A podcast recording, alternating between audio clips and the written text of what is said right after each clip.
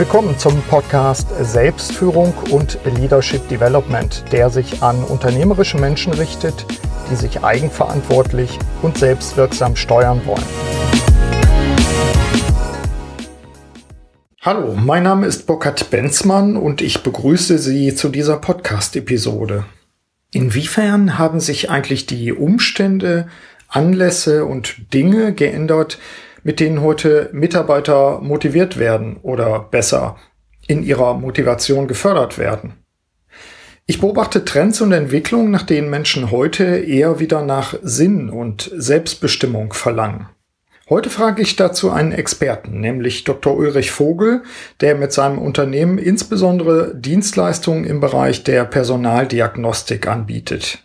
Nachdem ich ihn schon zum Jahresanfang 2017 als Gast im Podcast-Interview hatte, das war die Folge SF45, Link dazu auch in den Show Notes, treffe ich ihn nun während meiner Produktionszeit auf Lanzarote.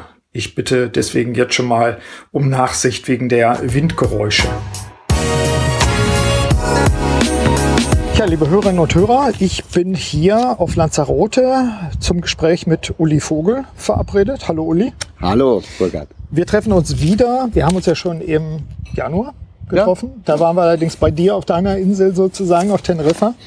Und heute haben wir uns Lanzarote zurückgezogen, weil ich habe dich hier rüberlocken können, damit du mal das hier kennenlernst. Sehr angenehm und wir haben auch schon einen sehr, sehr angenehmen Tag verbracht. Das stimmt, das ist passend hier. Und für diejenigen, die es jetzt vielleicht eisig kalt haben, wir schicken ein paar Sonnenstrahlen rüber.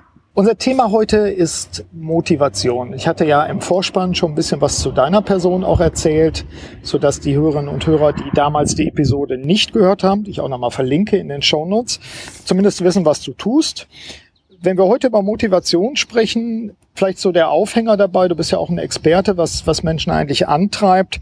Hat es eigentlich eine Veränderung gegeben, was Motivation betrifft, Anlässe?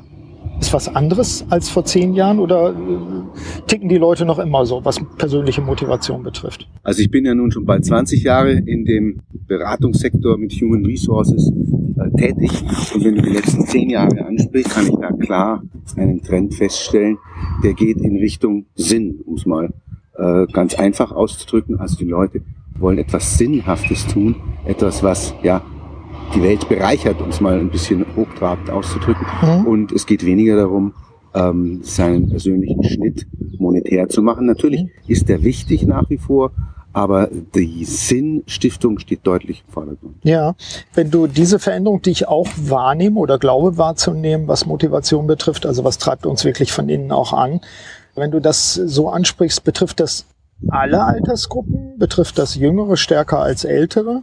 Ich hatte so, so bei uns, äh, so im Alter zwischen 40 und Paaren 50, ja, wir sind, glaube ich, immer, wir haben immer gerne viel gearbeitet, wir haben uns gerne auch engagiert dabei. Trifft das alle? Altersgruppen? Ich glaube, es trifft alle, aber wir können ein bisschen differenzieren. Äh, ich würde sagen, die, die Jungen, die äh, wirklich jetzt ins Berufsleben reinkommen, die sind da richtig beseelt davon. Das mhm. ist deren wirklich Haupttreiber. Wenn wir mal in die Middle Ages äh, reingehen, die du gerade so angesprochen mhm. hast, dann nehme ich eine klare Segmentierung wahr. Da gibt es die Leute, die in der Mühle laufen, mhm. ähm, sei es die Konzernmühle, sei es insgesamt die berufliche Mühle und einfach, weil sie meinetwegen monetär sozialisiert sind, sich da auch nicht verändern. Mhm. Da gibt es aber auch eine große Gruppe, äh, manche, die auch schon kurz vorm Burnout noch abgebogen sind oder auch drinnen waren, die sich komplett gedreht haben und, und einzig und allein nur noch durch die Sinnstiftung motiviert werden. Mhm. Und dann gibt's die Älteren, die so ein Stück durch ja, Weise werden, mhm. ähm, in diese Richtung auch kommen. Ja, und wenn ich mir jetzt so klassische Vertriebler angucke, jetzt ein Unternehmen bin, was einen starken Vertrieb hat und haben muss, und ich versuche einen 20-Jährigen zu kriegen, wie kriege ich den denn? Die 20-Jährigen Vertrieb sind natürlich ein bisschen anders wie die sonstigen 20-Jährigen, wie der Vertrieb, der so seine speziellen Eigenheiten hat, der ein Stück weit mehr monetär äh, getrieben ist, auch auf die Einzelleistung, auf den Erfolg ausgerichtet. Hier äh, sind die jungen Leute mittlerweile mehr teamorientiert, weil sie einfach auch wissen, dass man allein nicht mehr so viel schafft in dieser Komplexität. Und es geht sehr stark auf Richtung Produkt und auch eben mittlerweile Nutzen- und Sinnstiftung, sodass ähm, der monetäre Aspekt äh, sicher ein Hygienefaktor ist. Das ist er ja schon lange mhm. eigentlich. Äh, das Geld treibt die wenigsten auf die Dauer wirklich an. Aber die jungen Leute muss man damit fangen, dass sie angezündet werden, dass sie Leidenschaft fürs Produkt und für die Sinnstiftung entwickeln. Wie weit spielt in dem Kontext, äh, während hier draußen auch geflext wird, natürlich in diesem schönen Örtchen Haria, wo angeblich 7000 Palmen stehen, wir haben sie jetzt nicht nachgezählt. Wenn wir auf die jungen Leute nochmal kommen, wie weit spielt der Faktor Freiheit oder Selbsteinteilung der Zeit da, zum Beispiel bei einem Vertriebler eine Rolle? Also das ist enorm, weil mhm. äh, die jungen Leute ja es gewohnt sind, sozusagen in alle verschiedenen Welten einzutauchen, wo sie möchten und die heute in ein fixes Büro, in fixe Strukturen und Prozesse einzubinden. Das weiß jeder eigentlich, der sich mit Employer Branding zum Beispiel beschäftigt oder die HR-Abteilungen vieler Unternehmen.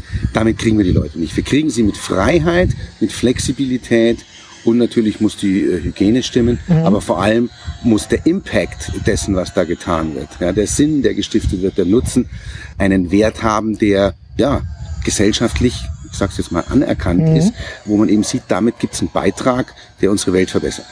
Wenn das so ist und ich mir manche Unternehmen angucke, die so seit fast zehn Jahren, finde ich, immer bürokratischer werden, wenn dann ein Außendienstler ganz viel Berichterstattung äh, schreiben muss, dann geht die Freiheit natürlich zum Teufel, oder? Also wenn ich jetzt solche Leute versuchen wollte zu motivieren, müsste ich Bürokratie ja gerade zurückschneiden. Das ist so. Und der Glaube an äh, Prozesse, Software gestützt, alle Inhalte reinzubekommen, alles messen zu können, der ist ja ungebrochen. Mhm. Der ist in den Konzernen natürlich nochmal deutlich stärker als im Mittelstand. Mhm. Und hier kann man richtig demotivieren. Das ist also nicht mehr ein Hygienefaktor äh, wie das Geld, sondern ein Demotivationsfaktor. Mhm. Und deswegen gehen auch sehr, sehr viele gute, begabte Leute exakt nicht in die Großunternehmen, weil dort immer mehr Kontrolle, immer mehr Messbarkeit ist und gerade der Vertriebler an sich, mhm. der Spaß am Produkt und Spaß an den Menschen hat, mit denen da zu kommunizieren, wenn der nach jedem Gespräch erstmal sein CRM-System aufmachen muss und alles reinhacken muss, was er da besprochen hat. Also auch aus meiner persönlichen Sicht heraus, ich hätte auch keine Lust drauf. Ja. Also nachvollziehbar dabei. Dein Thema, Uli, ist ja, das wissen die Hörer, die die Episode SF45 vom Februar 2017 haben wir ja ausgestrahlt, gehört haben. Dein Thema ist Personaldiagnostik. Du bist aber auch ein Spezialist für das Thema Werteorientierung. Vielleicht können wir das auch nochmal beziehen auf Motivation. Wo sind da die Zusammenhänge? Eigentlich geht es ja nur darum, die richtigen Leute zu kriegen. Gehst du da? Was ist der Ansatz? Warum, warum, wie hängt es zusammen? Also die Werte des Menschen, seine persönlichen Werte, die geben natürlich schon mal viel Aufschluss darüber, inwieweit jemand tatsächlich motiviert ist. Wenn ich zum Beispiel Werte in mir trage, die sehr stark auf das Stiften von Nutzen, auf wie kann ich Gegenstände so verknüpfen, dass äh, etwas Gutes dabei herauskommt, äh, dann habe ich eine inhärente eigentlich Motivation, was zu bewegen. Aber es gibt natürlich ähm, auch ganz formal gesehen bestimmte, sagen wir, Grundsätze, die hinter Motivation stehen. Mhm. Äh, mein erster Chef hat das mal so schön ausgedrückt, hat gesagt, das Einzige, was auf Dauer motiviert, ist Erfolg. Und da muss man natürlich ein Stück weit dahinter blicken. Da war ich anfangs auch etwas konsterniert. Ja, was heißt das denn nun? Ja, das hat den großen Vorteil, dass man ja für sich definieren kann, was der Erfolg ist. Ja? Und wenn ich das tun kann, und jetzt sind wir wieder bei den Werten, äh, mit Blick auf eine sinnstiftende Grundlage, dann äh, kann ich mich äh, motivational gesehen auch gut steuern. Nun gibt es natürlich immer auch die Leute, die aus sich heraus stark motiviert sind und die anderen, die eben angestoßen werden müssen und das nicht sind. Das wird immer so, immer so sein. Ich glaube, wenn alle ganz hoch auf 120 Prozent in der Gesellschaft motiviert äh, wären, dann gäbe es auch manche Probleme. Mhm. Aber äh, du hast schon Andere recht. vielleicht nicht mehr, ja. ja, du hast schon recht. In der, in der Arbeitswelt, die immer komplexer wird, wollen wir ja Leute haben, die von sich heraus motiviert die richtigen Dinge tun mhm. und als Führungskraft nicht als Motivator auch noch äh, zuständig zu sein. Und deswegen ist es wichtig, sich mit den mit den Quellen der Motivation zu beschäftigen. Mhm. Was dann Thema der Personaldiagnostik auch wäre, ein Feld, wo du Richtig. ja auch mit, dein, mit deiner Firma ansetzt und sagst, ja, wir haben Verfahren, wir haben auch, auch Befragungsverfahren, mhm. die geeignet sind, wirklich dahinter zu schauen, was, was motiviert die Leute denn wirklich. Man kann das an einem ganz einfachen Bild äh, erklären. In der Wertediagnostik unterscheidet man drei verschiedene Wertedimensionen. Ganz einfach gesagt die menschliche Wertedimension, die praktische, funktionale könnte man auch sagen, und die prinzipielle prinzipielle oder systemische. Und das kann man ganz einfach versinnbildlichen mit drei Typen. Ja? Also der auf der menschlichen Dimension wäre der Feeler, der Gefühlsmensch, mhm. ja? der andockt, Beziehungen schafft. Der auf der praktischen ist der Doer, der mhm. Macher, mhm. der die Dinge vorantreibt und äh, der auf der systemisch-prinzipiellen ist der Thinker, der Denker, der das auch von der theoretischen Seite her äh, betrachtet und strategisch äh, zu Ende denkt. Und jetzt muss man das matchen mit Aufgaben. Mhm. Ja? Ein Verkäufer, der darf nicht zu stark der Thinker sein, sonst wird der äh, nicht glücklich in seinem Job. Während äh, der, ich sag mal, Financial Controller im Unternehmen aller Voraussicht nach nicht der größte auf der menschlichen Dimension ist, sondern eher die Prinzipien, die Zahlen und die Prozesse sieht. Insofern geht es da mehr um die Passungsfrage, mhm. äh, die wir in der Wertediagnostik klären und schaffen dann auch durch die richtige Allozierung der Person auf, auf die richtige Aufgabe, eben Motivation, ja. Passung und damit auch mehr Output. Wie erkenne ich jetzt, vielleicht durch solche Verfahren, wie erkenne ich jetzt eigentlich, was mich wirklich motiviert? Also wir alle haben dann eben bestimmtes Alter, sind in unseren äh, Führungsfunktionen angekommen, entwickeln uns da hoffentlich immer noch weiter. Wie kriege ich raus, was mich wirklich motiviert? Ich habe ja ein Konzept von mir, ich habe eine Annahme darüber, also was mich antreibt, was mich triggert kann es auch sein, dass ich mich täusche über meine eigene äh, Dinge, die mich antreiben, dass mich etwas anderes viel stärker motivieren würde, aber ich gucke nicht richtig hin. Gibt's sowas? Ja, das gibt's, weil wir können auch bei der eigenen Person wieder die drei Wertedimensionen ansetzen. Also ich als Mensch, meine mhm. eigenen Bedürfnisse, ich in meiner Funktion, meiner Rolle, ähm, in, äh, in einer Position ja. oder eben ich äh, mit, meinen, mit meiner Vision, mit mhm. meinen Prinzipien dahinter. Und klar, ähm, am besten ist der unterwegs, der sein eigenes einzigartiges Konzept kennt, der mhm. wirklich weiß, wo er hin will, der dann den Beruf auch zur Berufung macht und extrem authentisch ist. Aber auf diesem Weg sind wir ja nicht immer. Das ist mhm. ja mit die wichtigste Aufgabe im Leben, das rauszufinden. Insofern ist es wichtig zu gucken, wenn ich mir nicht sicher bin, äh, Selbstreflexion als Mensch, ja, reinzuhören in mich, was triggert mich wirklich, was demotiviert mich, mhm. dann auf meine Rolle zu gucken, was passt da, was passt da nicht, muss ich gegebenenfalls adjustieren, nicht einfach weiterlaufen. Vielleicht bin ich in einer anderen Lebensphase so, wo was gepasst hat, früher jetzt nicht mehr passt. Genau. Mhm. Und wo ist der Masterplan? Ja, ich mhm. bin ja sozusagen der Chairman, der Vorsitzende aller meiner Lebenshüte, die ich habe. Also es ist ja nicht nur der Beruf, sondern eben auch die anderen Lebensbereiche. Wo habe ich da meine sogenannte Selbststrategie? Mhm. Und da muss ich mich einfach mit beschäftigen. Also mit diesen drei Dimensionen in sich selbst sich zu beschäftigen, führt einem äh, auf diesen Weg. Ja womit wir natürlich bei unserem Thema Selbstführung sind. Natürlich, Klar, wie, können, Spezialist, wie genau. könnte es anders sein? Genau. Müssten wir dann im Sinne einer gelingenden Selbstführung, so höre ich das auch ein bisschen raus, denn eben auch eine Liste auch der Dinge schreiben, die uns demotivieren? Definitiv. Das wäre ja auch sowas, dass man mal so ex negativo auch mal sagt, so ja. wenn ich jetzt mir wirklich mal das Buch aufschlage und sage, was sind denn jetzt die Punkte vielleicht auch in den verschiedenen Bereichen? So eine Liste der demotivierenden Faktoren? Absolut. Mhm. Also genauso wie wir in der Passungsfrage äh, im Wirtschaftsleben immer gucken, passt das zu dem oder dem, sage ich genauso, was passt zu dem oder dem nicht. Also mhm. wir müssen das immer umgekehrt stellen. Für uns auch. Vielen Menschen rate ich, wenn ich äh, in der Beratung unterwegs bin, die nicht genau wissen, wo sie hinwollen, machen Sie doch mal einen Selbstworkshop. Mhm. Ja, dann gucken Sie mich an, was ist denn das? Ein Selbstworkshop, das kenne ich nur mit mehreren Leuten. Ja, setz dich mal hin. Das ist ein Prozess, vielleicht über Wochen, vielleicht über Monate immer wieder hinsetzen. Fangen Sie mal an. Was kann ich eigentlich wirklich gut und was kann ich nicht? Mhm. Was will ich eigentlich wirklich, was will ich nicht oder nicht mehr? Mhm. Ja, das wirklich als, als Listen äh, aufzuschreiben, dann fragen Sie bitte mal Ihr Umfeld, Personen Ihres Vertrauens, wie sehen denn die Sie selbst? Ja. Und entwickeln daraus eine Selbststrategie. Also um deiner, zu deiner Frage zurückzukommen, mhm. die Liste der Demotivatoren, die ist ganz wichtig. Das finde ich auch sehr lebenspraktisch dabei. Ich hätte noch eine ganz praktische Frage, die fast schon so, so, so ein Tipp auch ist für unsere Hörerinnen und Hörer. Wie motiviere ich mich eigentlich dazu, morgens strukturiert in die Arbeit zu gehen? Und nicht erst im Internet zu surfen und nicht erst die Mails zu checken. Vielleicht ist das jetzt eine mhm. bisschen zu spezifische Frage, aber das erlebe ich ja oft bei meinen Coaching-Kunden, dass die sagen, ja, eigentlich weiß ich, was ich will. Ich habe auch schon mal so einen Workshop, Selbstworkshop gemacht, aber ach, Herr Benzmann, die Gewohnheiten, die schlagen ja so durch. Also wie motiviere ich mich eigentlich selber? Ist das dann nur eine Frage von Disziplin? Die spielt sicher eine große Rolle.